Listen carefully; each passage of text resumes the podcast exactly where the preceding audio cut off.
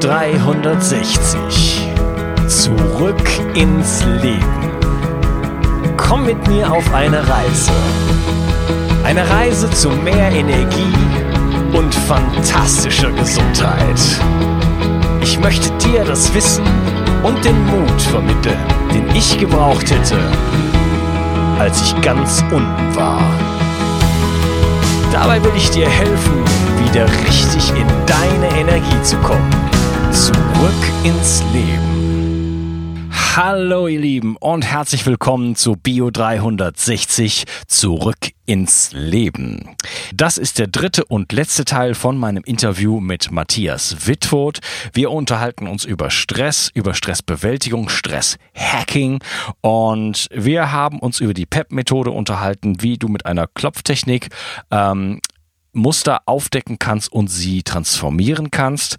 Und in dieser Episode wirst du ein bisschen erfahren, was kannst du eigentlich konkret äh, auch mit akuten Stresssituationen tun. Wir unterhalten uns über die fünf Punkte, ähm, die der PEP-Methode entgegenstehen, warum die PEP-Methode bei manchen Leuten nicht wirkt und was es da dann noch aufzudecken gibt.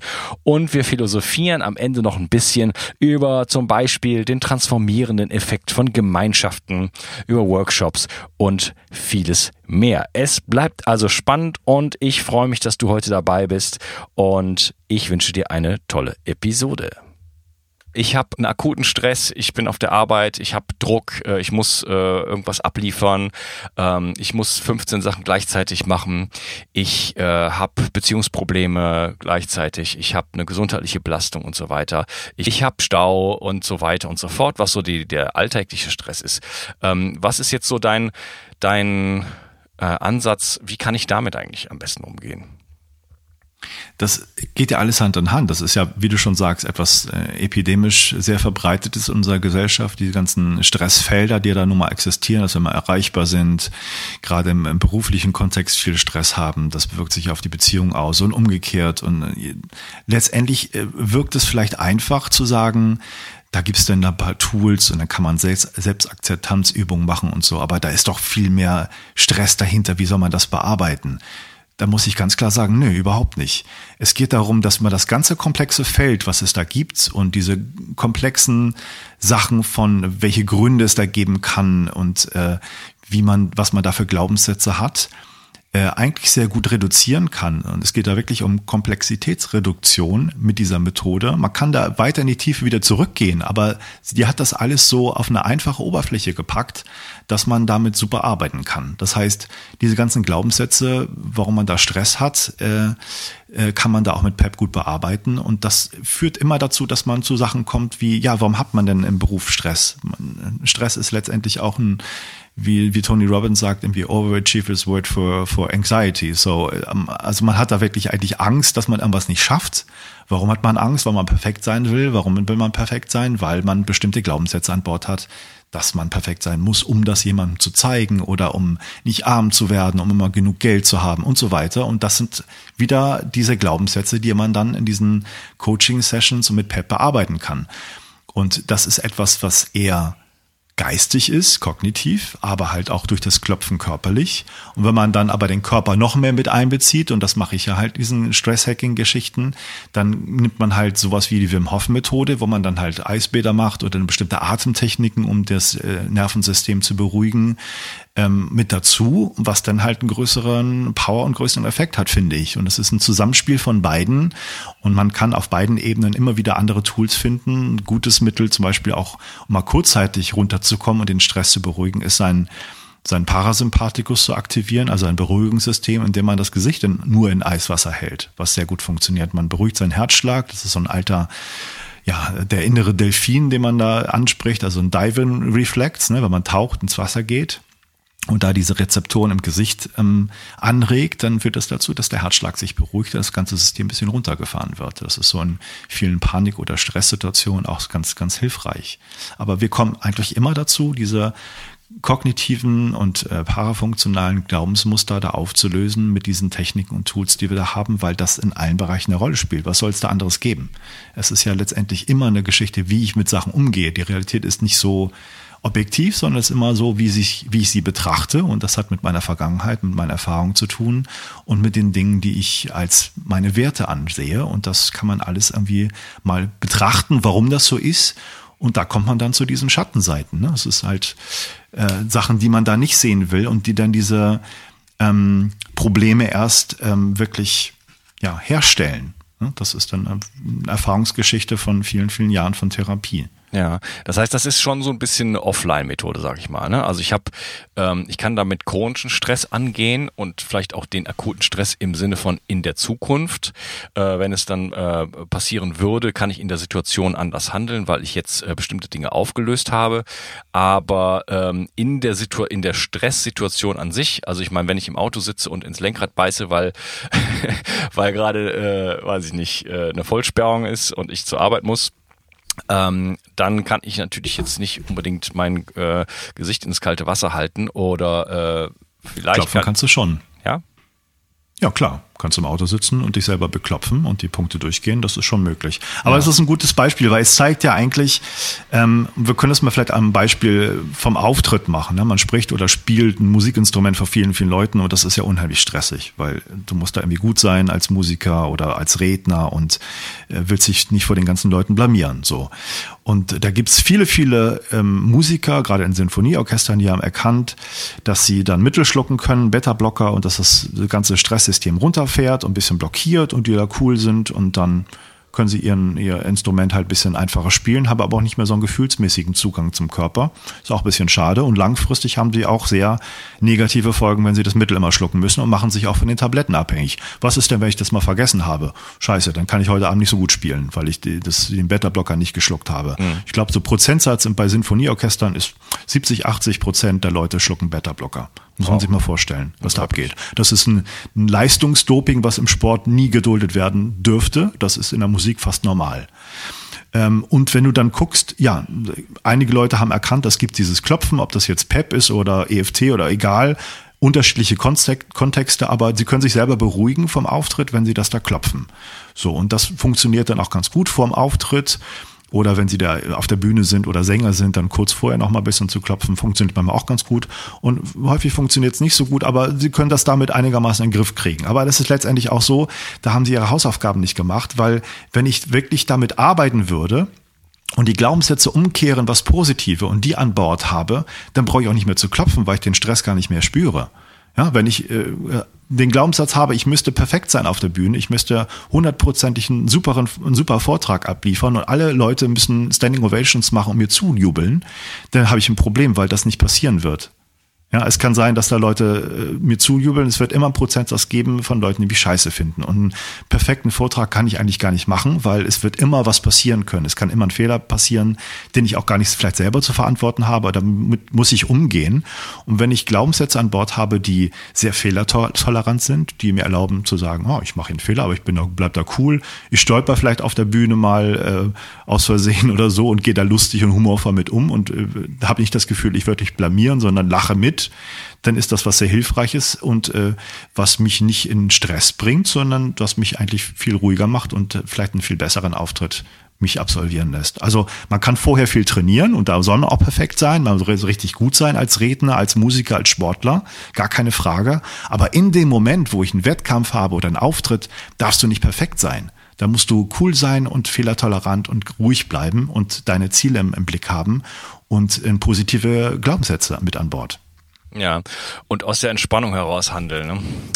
Richtig. Das erinnert Wach, mich, aber entspannt sein. Ja, ja, genau. Das erinnert mich an einen Satz ähm, von Paul Ferrini äh, aus seinem Buch ähm, Stille im Herzen was ein unglaubliches Buch ist meiner Meinung nach. Und er sagt ziemlich am Anfang, man dazu, ich erwähne vielleicht kurz, äh, ich weiß nicht, ob es eine gute Idee ist, aber Paul Ferrini äh, schreibt aus einer Christus-Perspektive heraus, so als wäre ja. er Jesus sozusagen. Also er verbindet sich mit der Christus-Energie und schreibt aus dieser Perspektive heraus. Das, das ist eine witzige, ähm, interessante Perspektive in dem Buch dann, weil es ist halt nicht der Autor, der spricht sozusagen, auch wenn er es natürlich geschrieben hat.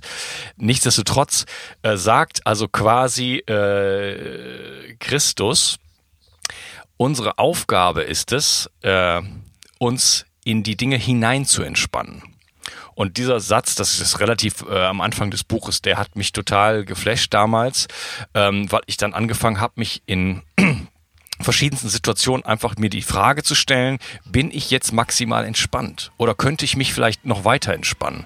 Und habe mich habe so viele Momente in meinem Leben oder Situationen identifiziert, wo ich überhaupt nicht entspannt war und wo es überhaupt keinen Grund gab, äh, wirklich ähm, ja in so einer in so einer Anspannung zu sein. Ne?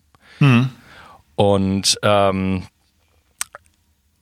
das ist, glaube ich, äh, wirklich ein, ja, ein, ein sehr, sehr, sehr guter Weg. Und ähm, ja, ich habe das Gefühl, dass die PEP-Methode also eine Methode ist, wo ich sozusagen vorbereitend ähm, solchen Situationen begegnen kann und ähm, Muster aufdecken kann, um dann letzten Endes in einer Situation, in den typischen Situationen, in denen, in, in denen ich äh, halt Stress erfahre, dann viel entspannter reagieren kann. Genau, und äh, man kann sich natürlich fragen, weil es im Auftrittskontext äh, häufig so die, die Sachen gibt, dass man ja eigentlich diese Aufgeregtheit braucht, um einen guten Auftritt zu haben, ne? Dass man so dieses so Stress äh, eigentlich vom Auftritt immer spüren muss, um einen richtig guten Auftritt zu haben. Wenn du da super entspannt bist, dann kannst du keinen guten Auftritt haben. Da muss man sagen, das sind zwei verschiedene Arten von von Aktivierung und, und Stress, die man da spüren kann ein Stress, den man hat, weil man sich wertlos fühlt und nicht in der Lage, diesen Auftritt zu absolvieren, weil man glaubt, das kann man alles nicht, ist für einen Auftritt nicht gut. Das ist kein Aktivierungsstress, der mich da befähigt, äh, eine tolle Bühnenperformance zu machen. Aber etwas, wo ich aktiv bin und wach und äh, meine Leistung abrufen kann, das ist ein positiver Stress und eine positive Aktiviertheit, die aber nicht widersprüchlich ist mit, mit Glaubenssätzen, die sagen, das kann ich gut hinkriegen, ich fühle mich was wert und egal, ob die Leute mich ja gut finden oder nicht, ich habe hier was zu erzählen und die sollen dazuhören. Mhm, ja. Okay. Ähm, ja, ich denke, äh, wir haben das Thema PEP und EFT und so weiter gut, äh, gut dargestellt. Ähm, ich hätte noch ein paar Fragen aus der Community, die ähm, in eine ganz andere Richtung gehen, und zwar in Richtung Cortisolspiegel. Wie kann ich den senken, also auf einer sehr körperlichen Ebene jetzt äh, ansetzen? Und da fragt äh, die Miriam, ähm, ob Ashwagandha hilft und ob es noch andere Methoden gibt, außer äh, der Wim Hof Methode und Meditation und Yoga, äh, ja, relativ schnell und kurzfristig den Cortisonspiegel zu senken. Ich kenne die Methode gar nicht, die sie da erwähnt hat. Ist das eine Atemtechnik oder? Ashwagandha? Mhm. Nee, Ashwagandha ist, eine, ist ein, äh, ein Kraut. Ach so. Ja, Habe ich noch nicht das, von gehört. Das beruhigend äh, auf, auf, auf das System wirkt. Ja. Ja. Also ich bin, äh, ich bin jetzt jemand, der eher immer ähm, mal abseits von, von den körperlichen Sachen mit der Wim Hof Methode, wo man seinen Körper mit einbezieht, eher jemand ist, der eher abgeneigt ist, irgendwas zu nehmen und irgendwelche Mittel da als zur Hilfe zu nehmen. Also, weil ich halt erkannt habe, dass über den Geist und verschiedene Änderungen der Einstellung so viel mehr möglich ist, als sich irgendwie durch ein Mittel zu beruhigen. Das ist so, also ich will das nicht verurteilen, es ist völliger Blödsinn zu sagen, das sollte man nicht machen. Es gibt sicherlich hilfreiche Sachen, aber es ist so ein bisschen, da ist man auch abhängig von, das denn immer zu nehmen, wenn das irgendwie wirkt und wenn man da geistigen Umswitcher gemacht hat und eine Veränderung, dann ist etwas, etwas, was man eher langfristig dann implementieren kann. Ne? Es ist ein Priming, es ist ein Training kognitiv, was man dann immer macht mit neuen Glaubenssätzen, die man da implementiert, die dann auch irgendwie haften bleiben und damit kann man die alten negativen Glaubensmuster ein bisschen mehr auslöschen. Das ist ja so ein, so ein Ersetzen der ganzen Geschichte. Man hat ja auch ein langes Training von diesen negativen Sachen hinter sich, dass man sich immer in bestimmten Situationen klein oder wertlos fühlt. Das ist ja auch eine ein lange Trainingsgeschichte. Und das ist halt wo man dann was, was Neues machen kann. Und Cortisol ist ein, ein Stresshormon, was dann eher zu den chronischen Stresskrankheiten führt, wenn man das immer langfristig immer wieder ausschüttet und das nicht abgebaut wird. Das gehört zu der normalen Stressantwort dazu, aber es muss halt wieder auch aus dem Blut entfernt werden. Und das geht nur, wenn man da wieder diese Ruhephasen hat und diese stressfreien Phasen. Und wenn man das nicht hat, weil man ständig im Dauerstress ist, weil man halt diese, diese Sachen an Bord hat, wie man muss immer Leistung bringen, man darf nicht pausieren und äh, ja, was letztendlich nichts anderes als wieder Glaubenssätze sind, dann äh, kann man, finde ich, die besser bearbeiten, als irgendwas zu, zu einzunehmen. Ja, okay. Ähm, wir hatten äh, eben schon mal angesprochen, dass äh, es bei der PEP-Methode auch ein du hattest von 30 Prozent der Menschen gesprochen, wo sie nicht funktioniert und dass es dafür so ja. die fünf großen Gründe gibt. Äh, kannst du darauf mal eingehen? Ja, also man hat das, das ist so ein Erfahrungswert, ne? wenn man irgendwie eine, auch eine große Gruppe im Raum hat, sagen wir mal 100 Leute und sagt, so denken Sie mal ein Stress, ein Problem, was Sie gerade haben und dann fängt man mit denen an, jetzt klopfen Sie mal die Punkte durch und sagt, fragt die vorher, das hast du ja so ein bisschen erwähnt, wie bei FT auf einer Skala von 0 bis 10, wo würden Sie das irgendwie einschätzen? Und da sagen die Leute irgendwie 7, 8, 9, sowas in der Richtung. Und dann klopfen sie da ein, zwei Runden und dann sagen ganz viele, oh, jetzt ist es nur noch auf drei oder zwei, das ist ja komisch, jetzt ähm, finde ich das gar nicht mehr so schlimm. Und dann gibt es dann so erfahrungsgemäß um die 25 Prozent, ein Viertel, die sagen, also bei mir hat sich überhaupt nichts getan, ist immer noch neun. Hab da geklopft und so, pff, keine Ahnung, wirkt nicht bei mir. Und die Erfahrung ist, dass es an ein oder mehreren von diesen fünf, diesen Big Five Punkten äh, liegen kann oder eigentlich immer liegt, weil man das dann auflösen kann. Der erste Punkt ist, ähm, dass man äh, sich selbst verurteilt, also sich selbst die Schuld gibt, Schuldzuweisen, Schuldzuweisung an sich selbst. Daran, ähm, dass es nicht was, funktioniert? Genau, das ist, dass man das Problem immer noch hat. Ne? Das, warum warum habe ich das immer noch? Es geht hier funktioniert alles nicht. Das ist so Selbstvorwürfe nennt man das. Ne? Also dass man sich vorwirft, dieses Problem immer noch zu haben oder das nicht in den Griff kriegt oder sich damit abwertet, wenn man das immer noch hat, was auch immer das ist. Angst auf der Bühne zu stehen oder was auch immer. Ähm, dann der zweite Punkt ist Vorwürfe an andere Menschen. Warum macht er das nicht? Warum, warum tut er das immer noch? Warum tut er mir das an? Dann bringt man sich in eine gewisse Opferrolle. Kann man auch sehr gut auflösen. Der dritte Punkt ist, dass man Erwartungen an andere Menschen hat, die die nicht erfüllen. Ja, warum kriege ich da kein, kein Angebot für eine Gehaltserhöhung vom Chef? Ich warte da schon lange drauf, da leide ich drunter. Oder warum kriege ich keinen Anruf von der Person? Ich warte da schon lange drauf. Das ist auch eine gewisse Art, sich in einer Opferrolle zu bringen, weil man sich sozusagen abhängig macht von dem von den Verhaltensweisen des eines anderen Menschen, die vollkommen berechtigt sein können. Es kann ja sein, dass man doch nach zwei Jahren vollkommenes Recht hat auf eine Gehaltserhöhung, aber der, der Chef macht da irgendwie keine Anstalten. Ähm, letztendlich muss man das trotzdem für sich irgendwie um, umdenken und umlösen, dass man da nicht in dieser Opferrolle verharrt und glaubt, das würde mir jetzt alles nur passieren und ich kann da nichts gegen tun, also wieder in eine Kontrolle kommen. Das vierte ist, was sehr häufig im Auftrittskontext oder Prüfungskontext geschieht, eine Altersregression.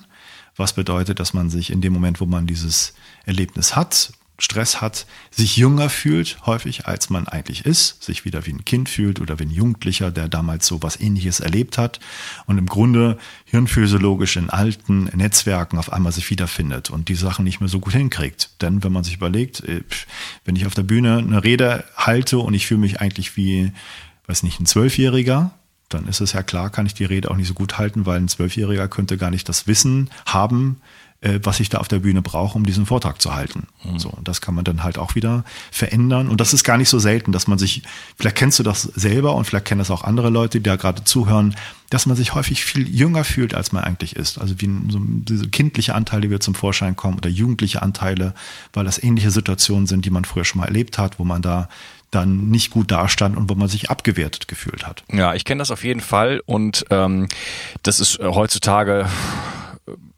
selten oder ich könnte mich jetzt nicht erinnern, wann das jetzt auftritt, wirklich. Aber ähm, ja, als ich noch ein bisschen jünger war, so gerade so in den in meinen 20er Jahren, sag ich mal, da war das äh, Programm. Ja, also ich, ich mhm. hatte, hatte mein Leben aufgebaut, ja, ich war Musiker, ich hatte äh, ein bestimmtes Selbstwertgefühl und so weiter. Und das konnte absolut zusammenbrechen in bestimmten Situationen mit bestimmten Menschen, die ich äh, durchaus geschätzt und geachtet habe und die vielleicht auch mich geachtet habe, haben. Aber ich konnte, war nicht auf deren Level und habe mich dann halt, äh, ja, bin dann halt so äh, äh, jünger geworden sozusagen, re regress, äh, wie sagt man's? Äh, Regrediert? Regrediert, genau, danke schön. ja. Ich bin dann regrediert in wirklich solche äh, ja, vorpubertären Zustände wieder, wo ich einfach ja. plötzlich gar nicht mehr äh, in der Lage war, mich so zu äußern, so zu formulieren und so weiter, wie ich das sonst gemacht habe. Ja, ja genau. Ja, und das Letzte ist halt, ähm, wenn jemand aufgrund seiner, ich sag mal, Sozialisation eine starke Loyalität zu anderen entwickelt hat und dies auch im Leiden, ne, dann gerät er immer wieder in Loyalitäten, was ja erstmal nichts Schlechtes an sich ist, dass man sich zu anderen verbunden fühlt. Aber man fühlt sich halt leider auch verbunden in diesen parafunktionalen Loyalitäten.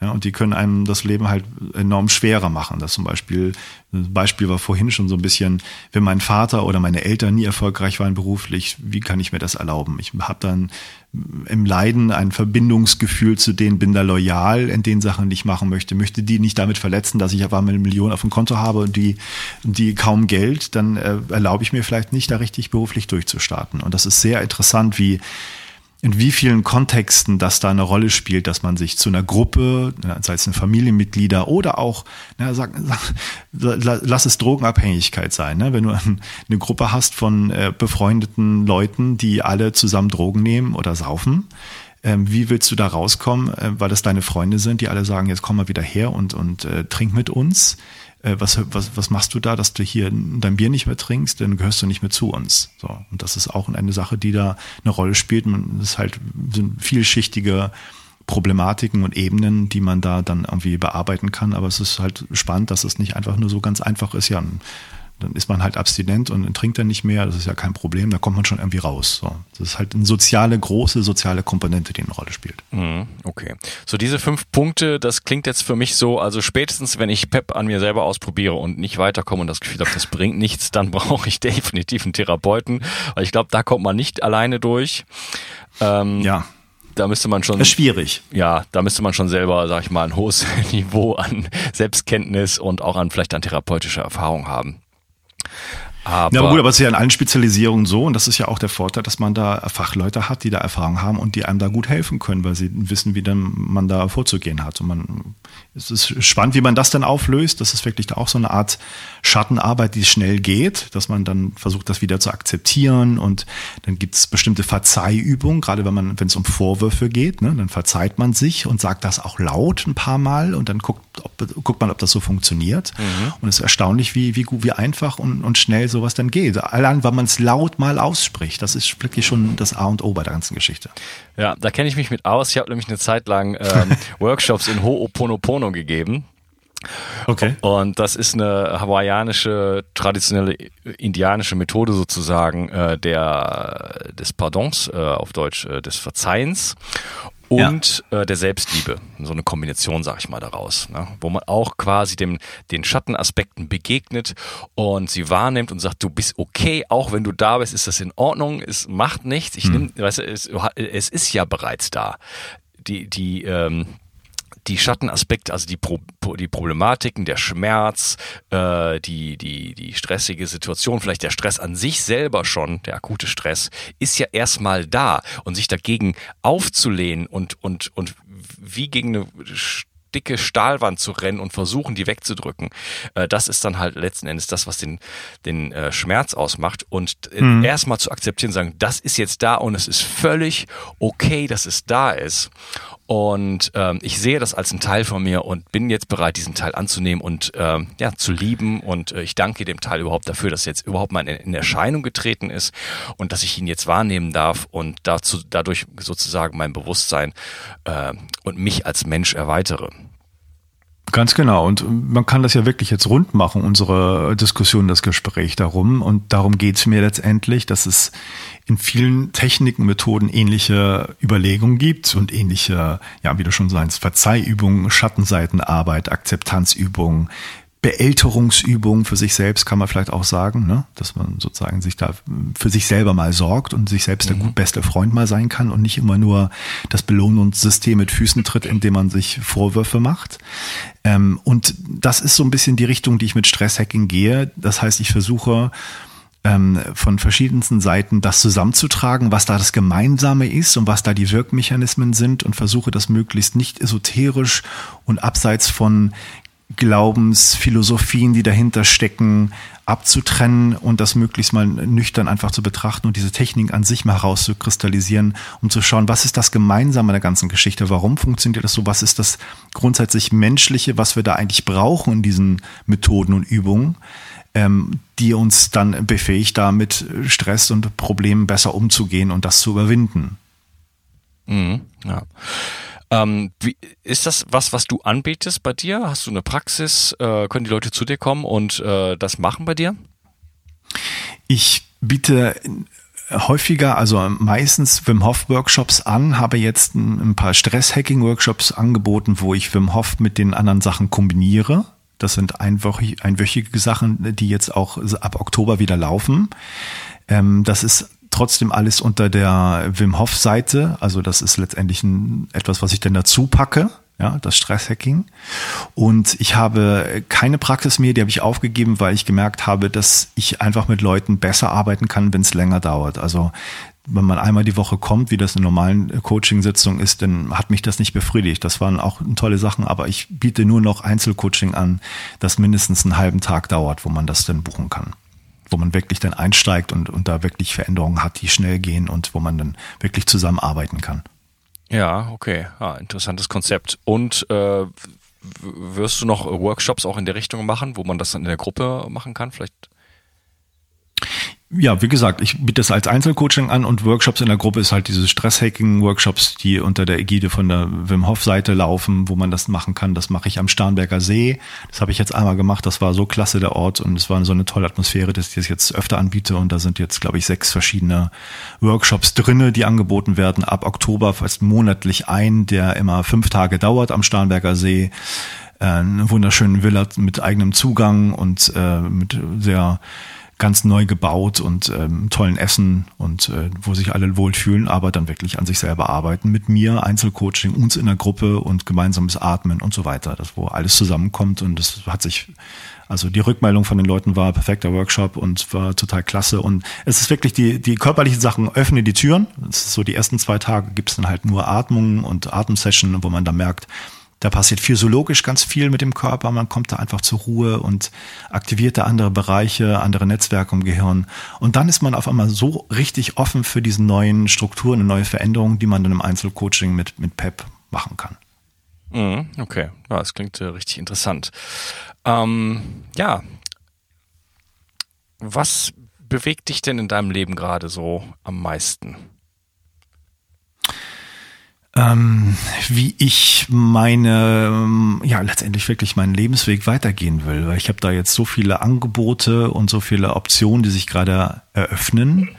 Und was ich auf jeden Fall nicht aufgeben möchte, ist halt wirklich da Workshops zu geben und den Leuten, mit den Leuten zu arbeiten, in der Gruppe zu arbeiten, weil ich das einfach, weil es mir einen Riesenspaß macht, das, das zu tun und zu verändern, auch die Methode immer weiter zu entwickeln, was da noch äh, dazukommen kann. Also es ist ja Atemsession, die kann man wunderbar auf die verschiedensten Arten gestalten. Das ist nicht nur einfach, dass man da liegt und atmet und da viel passiert.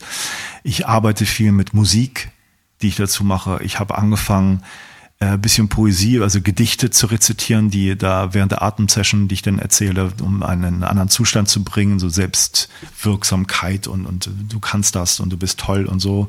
Das ist auch toll, finde ich auch spannend, das zu machen. Und ich gucke gerade, wie ich das alles unter den Hut bringe mit den anderen Angeboten, die ich habe, die halt in Richtung Forschung wieder gehen, wo ich dann ja die Methode an sich beforschen kann und da wieder eher wissenschaftlich arbeite. Und da schaue ich gerade, ob ich das überhaupt unter den Hut bringen kann, ob ich mich für irgendwas entscheiden muss, ob das beides geht. Und ich sehe, dass es, dass Forschung ein großer Dienst ist, auch an den Methoden. Ja, wenn man da Ergebnisse hat, die zeigen, oh, da passiert im Gehirn was. Das ist auch eine Art Convincer und Überzeugungsarbeit und hilfreich zu schauen, welche, Thera ähm, welche Patientengruppen profitieren da ganz besonders von, welche müssen da vielleicht vorsichtig sein. Das ist ja eine Differenzierungsgeschichte, die jetzt eigentlich laufen sollte, weil ich glaube nicht, dass eine Methode für alle gleich gut gilt.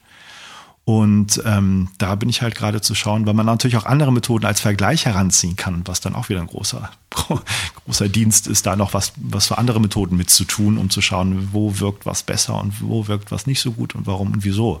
Ja, ja, da bin ich sehr gespannt, in welche Richtung du dann gehst. Äh, ich hoffe in alle, was vielleicht ja, nicht, möglich, was vielleicht nicht möglich ja. ist, aber es wäre schade, ja. Äh, dich in irgendeinem Bereich da zu verlieren. Zum Beispiel ähm, hast du ja auch ähm, einen Podcast jetzt, ähm, der heißt Science on the Rocks, wo du mit deiner Frau zusammen ähm, ja Wim Hof die Wim Hof Methode beleuchtest und da auch Gespräche führst mit interessanten Leuten und äh, das Ganze aus von wissenschaftlichen Standpunkt beleuchtest. Ähm, ja, da haben wir uns ja schon ein bisschen drüber unterhalten und äh, das mhm. würde ich zum Beispiel sehr ungern sehen, wenn du den aufgeben müsstest zugunsten von anderen Projekten. Das ist nett, danke. Weil ich den liebe. Und äh, ja, äh, wo kann man dich denn erreichen? Online also ich habe eine eigene Äh, ja, genau, ich habe eine eigene Webseite, matthiaswitford.de. Ich habe äh, auf der wimhoffmethod.com Seite eine eigene Instructors Page, wo meine Workshops auch angeboten werden. Und offline kann man mich am besten ja da anrufen, da gibt es die Nummern auf der Website oder anschreiben und mich da persönlich in Hannover treffen. Da bin ich ja beheimatet noch. Weiß noch nicht, wie sich das alles denn entwickelt, aber noch bin ich in Hannover und gebe hier vor Ort eher Workshops als woanders. Also Hannover ist am meisten, ist am meisten los. Erstmal. Ich versuche aber ein bisschen rumzureisen, weil jetzt gerade auf Malta, also auch internationale Workshops, die ich gebe, mit anderen Instructors zusammen, mit der Kiki Bosch, mit der Freitaucherin, gerade ganz viel, wo man das sehr eine sehr gute Ergänzung hat. Ich habe viel mit Atmung, kann viel Energie in der Gruppe reinbringen. Sie macht das mit der Kälte super. Da hat sie ja viel Erfahrung, wirklich im Eiswasser auch zu tauchen, was da passiert, was man, worauf man achten muss und das sind so die Ideen, die ich da reinbringe. Aber auch, es ist schön, dass du den Podcast erwähnt hast, Science on the Rocks. Es ist, in erster Linie sollte es sein, die wissenschaftlichen Hintergründe der Wim Hof Methode, aber natürlich spielt Stress dann einen zentralen Punkt.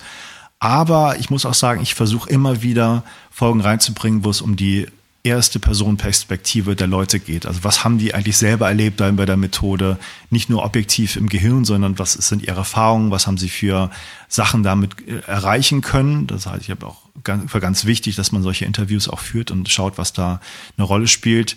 Dann so inspirationelle äh, Sachen, wo man versucht zu schauen, was sind die Gemeinsamkeiten, wo gab es Leute, die schon mal was Ähnliches gemacht haben, was ist da passiert. Das wird in nächster Zeit da immer mehr sein. Gab es schon Vorläufer von Wim Hof? Das wird auch ganz spannend. Da gab es auch schon einen Holländer, der einen ähnlichen Weg gegangen ist wie Wim Hof in den 70er Jahren schon. Auch und, und Franzosen. Ich, ich hab mir, gestern hatte ich eine Unterhaltung mit jemand hier und die sagte, die Frau sagte, es gibt einen Franzosen und der macht die Tomo-Methode und, und ah. dies und jenes und äh, der ist hier auch wohl auch relativ bekannt. Ich habe jetzt den Namen nicht aufgeschnappt geschnappt, aber. Ja. ja, aber genau, das ist so der Sinn der ganzen Geschichte, nicht nur objektiv, sondern auch subjektive Untersuchungen zu machen. Auch wissenschaftlich wird das immer mehr äh, in Fokus gerückt, ne? nicht nur zu schauen, was im Gehirn passiert, sondern die Leute einfach mal zu fragen, was haben sie da erlebt und das mal versuchen in qualitative Forschung einzubetten. Und dann, ja, ich glaube, viele Leute interessieren solche Themen. Deswegen machst du den Podcast ja auch, sei es Saunaeffekte, Kälte, Ernährung. Und es bringt immer mehr Leute zusammen, die sich dafür interessieren und da eine Leidenschaft haben, sich damit zu beschäftigen und dieses übergreifende und Zusammenarbeiten und Gemeinschaft erzeugende Geschichte, das, das finde ich halt das, das Spannendste an der heutigen Zeit gerade und auch durch die Technik, Podcast, Internet und so ist das halt einfacher als früher. Ja, ja, ja, das Thema Gemeinschaft ist auch sehr wichtig. Ich hatte in den letzten Tagen da sehr viele lange Gespräche mit meinem ähm, Buddy hier, der so ähm, vielleicht so der Vertreter der Rewilding-Szene ist hier in Frankreich. Mhm. Und da haben wir sehr lange Diskussionen darüber geführt, auch ähm, über Community und wie stark eigentlich Gemeinschaft früher war. Ähm, und äh, wie, wie viel wir davon verloren haben, dass wir heutzutage eigentlich gar nicht mehr in der Lage sind, sozusagen äh, wirklich uns zu verbinden mit den Menschen. Und ich denke, dass solche Workshops zum Beispiel, wie du sie anbietest, äh, zumindest ähm, ja diesen diesen Aspekt ein bisschen bespielen, also dass man dass man ähm, nicht irgendwie für sich alleine jetzt irgendwie ein Biohack macht und ich mache jetzt die Methode und ich atme jetzt so und so oh, ja. oft, sondern dass man halt da wirklich ähm, noch andere Strukturen aufbaut, die eventuell mindestens genauso wichtig sind. Oh ja, ein ganz wichtiger Aspekt, den ich in den Workshops immer wieder sehe und für mich ist eines der zentralen Dinge, die ich persönlich als die wertvollste Erfahrung auch zum Beispiel aus Polen mitgenommen habe, wo ich eine Woche bei Wim Hof war, ähm, wirklich durch Atemsession Gemeinschaft erzeugen. Ist unglaublich, was da passiert. Es ist nicht nur die eigene subjektive Erfahrung, es ist, was da als Gruppe entsteht, das Zusammenspiel, die, das Loslassen der sozialen Angst. Also ist eine ganz wichtige Geschichte. Und ich glaube, durch Atmung ist es am einfachsten zu erreichen. Ja, Wahnsinn. Hast du noch so einen, ähm, so einen letzten Tipp für den Zuhörer, was Stressbewältigung angeht? Was ist so das eine Ding, wo man wirklich drauf achten muss? Ah, es ist nicht ganz einfach, wenn du mich jetzt so spontan fragst, ist, ähm, ich glaube, man kann viel lesen im Internet, viel Infos kriegen und so, aber äh, ich muss immer wieder betonen, wenn man nichts tut ähm, und sich nicht irgendwie inspiriert fühlt zu handeln, wird, wird das auch meistens nicht irgendwie vorangehen. Also man, äh, das ist so, Vielleicht kann man sagen, es gibt zwei Abschnitte. Einmal ist es Neugier und das andere ist Adventure, also Abenteuerlust. Ne? Und Neugier ist super als erster Schritt, dass man sich informiert und viel liest und ähm, das Interesse entfacht für bestimmte Sachen. Aber wenn man da verharrt und die Bücher wieder im Regal verschwinden lässt und ähm, wirklich keine Techniken hat und das vielleicht auch in einer Gruppe mal lernt oder instruiert wird, dann wird das nicht weiterführen, glaube ich nicht, sondern man muss wirklich dann das Abenteuer wagen und sich äh, welche Workshops auch immer buchen und was erleben und das selber am eigenen Leib erfahren. Ich glaube, so, so lernt man es am besten und so kommt man am meisten weiter. Ja, ja, wunderbar. Ja, ich, wir haben ja auch so ein heute, heutzutage, wir haben ja so diese kurze Aufmerksamkeitsspanne. Wir hoppen ja. zwischen Posts, zwischen, zwischen Internetseiten und, und allen möglichen Sachen, WhatsApp-Messages hin und her und genauso hoppen wir auch zwischen Methoden hin und her. Und ich glaube, man muss sich mal wirklich eigentlich auf ein Thema fokussieren und sagen, okay, ich gehe jetzt mal meine Stress, äh, meine, meine äh, Stressproblematik an, meinen chronischen Stress und ich nehme mir jetzt einfach eine Methode und mache das mal wirklich eine ganze Zeit lang und äh, ansonsten hat man einfach keine Effekte. Ja, das stimmt. Und ich glaube, es ist auch, vielleicht klingt es ein bisschen blöd, irgendwie, aber so ein äh, Ausgleich des männlichen und weiblichen Prinzips, irgendwie, was in der Biohacking-Community sehr vonnöten ist, glaube ich zumindest. Das erfahre ich in vielen Gesprächen und auch bei mir ist es wirklich fast 50-50 in den Workshops, äh, Frauen und Männer. Bei Wim Hof generell im, im Ganzen sind, glaube ich, mehr Männer, die sich angesprochen fühlen.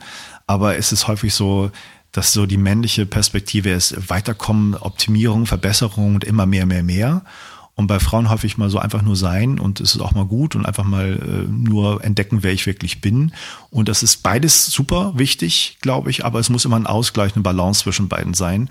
Und deswegen, ähm, ja, kann ich das nur unterstreichen, dass man da wirklich gucken sollte, in der Gemeinschaft zu sein, wo man da beides erfahren kann und äh, bei Wim Hof ist es interessant, dass das da wirklich kein großes Programm gibt in den Workshops. Das mag für Leute, die ein klares Schedule haben wollen, so morgens um acht geht's los und dann passiert das und das, erstmal ganz komisch sein. Und dann merkt man, wie man so einen gewissen Rhythmus bekommt als Gruppe, der sich entwickelt. Das habe ich in meinen Workshops auch erlebt, als ich das so gemacht habe. Und es ist erstaunlich, was da sich so einschwingen kann, ohne dass man einen richtigen Fahrplan hat, sondern die Gruppe auch ein bisschen bestimmen lässt, wo es hingeht. Und ja, das ist echt, das ist wunderschön. Ja, okay, super. Ja, ich hoffe, ich äh, kann da auch mal, äh, irgendwann mache ich auch mal mit an so einem Workshop und äh, dann werde ich davon berichten. ja, mach das gerne. Also ähm, ich, ich kann nur sagen, meine Erfahrung ist, dass die Wim Hof Methode, diese Atmung halt auch wirklich so super schnell und effektiv ist, was mir gerade im Kopf rumgeht, weil ich habe auf Malta einen kleinen Workshop gehalten, wo wir so mal, weil das Angebot da von uns gefordert wurde, eine kleine Atemsession gemacht haben mit, mit acht Leuten, die gerade eine Woche Training hatten, ähm, bei so einem Retreat, wo es um holotropes Atmen ging wenn du das kennst, von Stanislav Grof, ja. der mal mit mhm. LSD gearbeitet hat und das, als es illegal wurde, diese Atemtechnik entwickelt hat und die eine Woche Training hatten, holotropes Atmen und bei mir waren und Kiki und wir haben da eine halbe Stunde Atemsession gemacht und die kamen da zu Bereichen, wo sie dachten, das habe ich in der Woche jetzt nicht erlebt. Wie, wie ist das denn möglich, dass ich da jetzt zu irgendwelchen emotionalen Tiefen gelange äh, mit der Wim Hof Atmung, die ich da in, in einer Woche holotropes Atmen äh, nicht erlebt habe. Das fand ich so ganz spannend. Mhm. Ja, interessant. Mir fällt gerade noch ein, ich wollte gerade noch eben was äh, dazu sagen. Du hattest diesen männlichen und weiblichen Aspekte angesprochen. Mhm. Ähm, das äh, spricht jetzt zu mir, denn ich habe ja meinen Podcast, am Anfang war es ja Bio360, der Biohacking Podcast und jetzt ähm, ist es zurück ins Leben, Bio 360 zurück ins Leben. Und mhm. ähm, das hat eigentlich auch diesen Hintergrund, dass dieses Biohacking äh, eben diesen männlichen Aspekt hat, diesen Performance, äh, Selbstverbesserungsaspekt, den ich, den ich toll finde und äh, wo ich mich sehr stark auch mit auseinandergesetzt habe und immer noch natürlich mit befasse. Aber mir fehlte halt auch so dieser weibliche Aspekt ähm, ähm, ja, dass, dass es nicht nur um das letzte Quäntchen geht, sondern dass es um, um in, in meinem Falle um mehr Energie geht und äh, da natürlich ganz andere Aspekte auch noch eine Rolle spielen, wie zum Beispiel Stress, wie, wie ähm, äh, mein Selbstwertgefühl, ähm, meine Selbstliebe, ähm, hm. die, die Kommunikation mit anderen Menschen und so weiter. Also dass das natürlich ähm, mein mein Gesundheitszustand und mein Energiezustand natürlich noch andere Aspekte hat, als nur irgendwo, äh, ja, äh, irgendwas zu optimieren. Ja, ganz genau. Sprichst mir aus dem Herzen, denke ja. ich auch so. Das ist ganz wichtig. Also man kann viel Biohacking betreiben, aber wenn man dann sein Ego immer noch nicht irgendwie in den Griff kriegt, weil es da so viele andere Problemfelder gibt, die eher so ins mentale Hacking gehen, dann ähm, tut man sich da keinen Gefallen und hat vielleicht noch einen langen Weg vor sich. Ja, genau. Man kann, man kann ja. ja sogar auch mit Selbsthass zum Beispiel oder mit einem, einem Mangel an Selbstliebe ähm, Biohacking betreiben und sich damit wirklich auch ins Abseits bringen, äh, indem man es einfach übertreibt und, und von sich zu viel verlangt und ähm, äh, ja, einfach eine sehr hohe äh, Maßstäbe, einen Perfektionismus anlegt und äh, sich ja. da wirklich in die Ecke mitdrängt dann. Ne? Richtig, und äh, das heißt nicht, dass man damit sogar nicht äh, auch Erfolg haben kann. Ne? Also viele Sportlerkarrieren sind von Selbsthass geprägt und sie sind sehr erfolgreich, weil sie viele Titel geholt haben, aber die waren da nicht sehr glücklich mit. Genau, genau. Andre, Andre Agassi zum Beispiel, super spannende Autobiografie mit einer der besten Bücher über Sport, das man überhaupt lesen kann, Open. Und äh, der sagt auch, an Tennis hat er eigentlich überhaupt keinen Spaß gehabt. Wurde von seinem Vater dahin gedrängt und ist eigentlich mit einer der besten Tennisspieler der Geschichte geworden interessant, finde ich. Mhm. Naja, da gibt es ganz, ganz, ganz viele Beispiele in allen Bereichen von, von, von Schauspielern und äh, äh, ähm, Unternehmern und so weiter. Ne? Also das gibt genau. viele Leute, die getrieben sind und ähm, das könnte halt, ist, sage ich mal, äh, könnte auch eine Gefahr in der Biohacking-Szene sein, dass man so getrieben wird von diesem Performance-Gedanken, Selbstverbesserungsgedanken. Ich muss das in den Griff kriegen und ich muss genau. äh, diese Leistung und so weiter zeigen ähm, und äh, sich aber ja ja, halt eben nicht dem Thema glücklich sein, sag ich jetzt mal, widmet und da auch bereit ist, sich Sachen anzugucken, äh, vor denen man eventuell mit dieser ganzen Methodik dann äh, wegrennt. Und deswegen äh, habe ich diesen Podcast so ein bisschen auch jetzt erweitert, sag ich jetzt mal. Mhm. Großartig, ja. ja. Wunderbar, Matthias. Das war wieder ein tolles Gespräch mit dir. Danke dir. Hat mich sehr, sehr gefreut und äh, ja, ich äh, hoffe, wir treffen uns mal irgendwann in Persona. Ja, hoffe ich sehr. Ja, und äh, dann wünsche ich dir einen wunderschönen Tag. Danke dir auch. Bis Mach's bald. Gut. Tschüss. Tschüss. Ich hoffe, diese Episode hat dir gefallen. Und wenn du das Gefühl hast, dass ich deinen Tag heute ein wenig schöner gemacht habe, dann möchte ich dich einladen, vielleicht auch meinen Tag etwas schöner zu gestalten, indem du mir eine Rezension und fünf Sternchen bei iTunes hinterlässt, denn das ermöglicht es mir, diesen Podcast hier mit mehr Freude und Leichtigkeit zu machen. Wenn du darüber hinausgehen möchtest, habe ich auf meiner Webseite bio360.de slash ich helfe dem Projekt noch ein paar andere Vorschläge, wie du mich unterstützen kannst, sogar monetär unterstützen kannst, ohne dass es dich einen einzigen Pfennig kostet und mit zwei Mausklicks erledigt ist. Ansonsten kannst du in die Bio 360 Community kommen. Das ist unsere Facebook Community. Da gibt es sehr aktive Mitglieder. Einige unserer Interviewgäste sind auch in dieser Community und äh, beteiligen sich auch daran. Das heißt, du hast die Möglichkeit, einige unserer Interviewgäste hier äh, zu treffen. Du triffst auf mich, ich bin dort präsent, ich kann deine Fragen beantworten und du kannst dich einfach einbringen mit deinen Problemen, mit deinen Herausforderungen, mit deinen Lösungen und Strategien, die du für dich entwickelt hast, deine Erfahrungen mit anderen teilen. Und du hast die Möglichkeit auch, dich einfach an diesem Podcast zu beteiligen, indem du Themen vorschlägst, Interviewpartner vorschlägst und so diesen Podcast auch ein Stück weit für dich mitgestalten kannst. Da freue ich mich riesig drauf und ja, wir sehen uns in der Bio 360 Community. Es freut mich, dass du heute dabei warst und wir hören uns wieder in der nächsten Episode. Ich wünsche dir einen wundervollen Tag. Ciao, dein Unkas. Bio 360. Zurück ins Leben. Komm mit mir auf eine Reise. Eine Reise zu mehr Energie und fantastischer Gesundheit. Ich möchte dir das Wissen und den Mut vermitteln, den ich gebraucht hätte, als ich ganz unten war. Dabei will ich dir helfen, wieder richtig in deine Energie zu kommen. Zurück ins Leben.